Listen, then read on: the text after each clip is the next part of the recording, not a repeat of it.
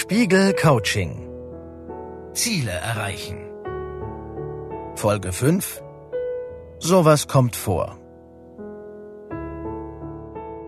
Willenskraft besteht aus mehreren Komponenten. Eine davon ist die Fähigkeit, mit Pleiten, Pech und Pannen umzugehen. Denn oft lässt man gefasste Pläne zu schnell fallen, wenn man es ein oder zweimal nicht schafft, sie umzusetzen, einen schlechten Tag hat, träge auf dem Sofa sitzen bleibt oder dem Drang nach Schokolade doch nicht widerstehen kann.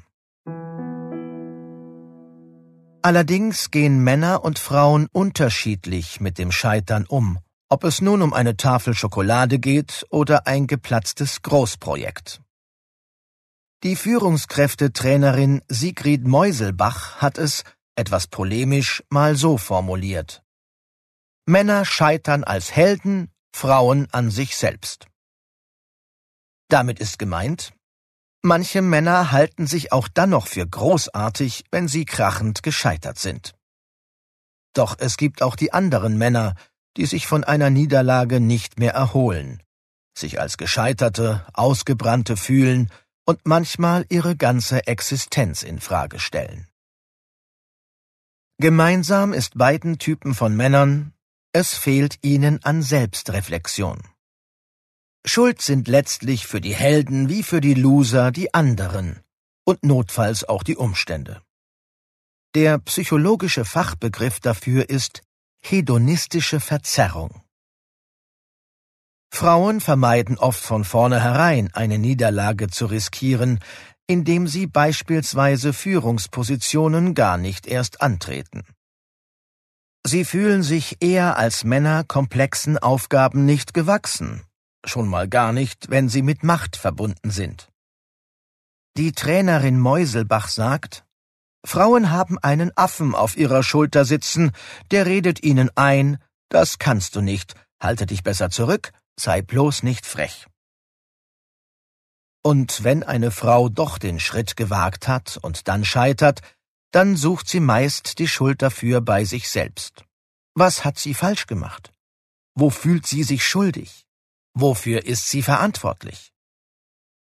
Gescheiterte Männer hingegen brauchen manchmal Monate, um in einer Therapie den Gedanken zu äußern, dass sie möglicherweise Fehler gemacht haben.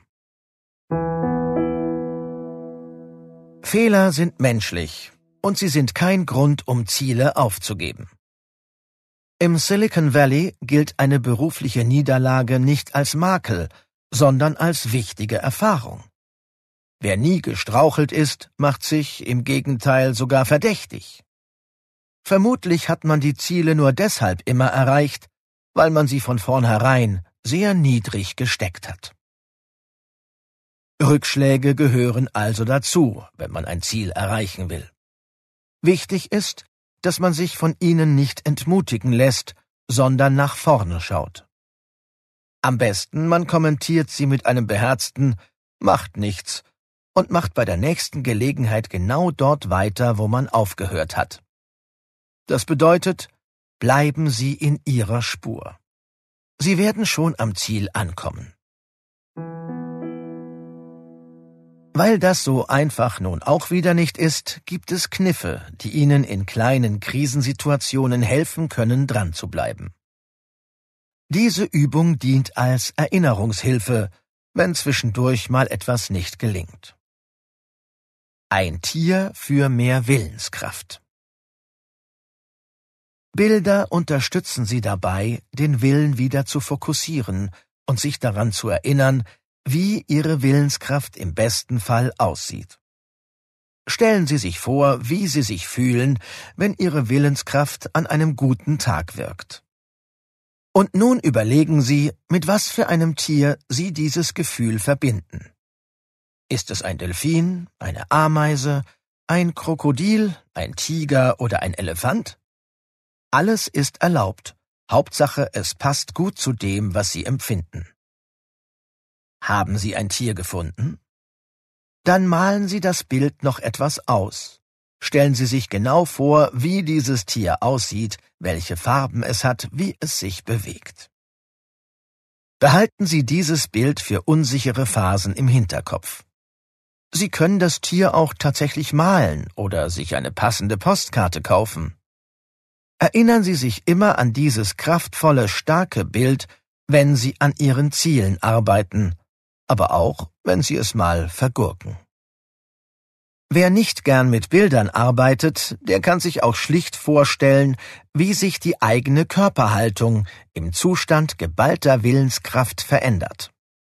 Bitte testen Sie diese Haltung probeweise. Und dann versuchen Sie, diese so oft wie möglich einzunehmen, wenn Sie dabei sind, an Ihren Zielen zu arbeiten. In der nächsten Folge des Coachings geht es darum, neue Verhaltensweisen einzuüben, mit denen es besser gelingt, den manchmal steinigen Weg zum Ziel zu gehen. Spiegel Coaching Ziele erreichen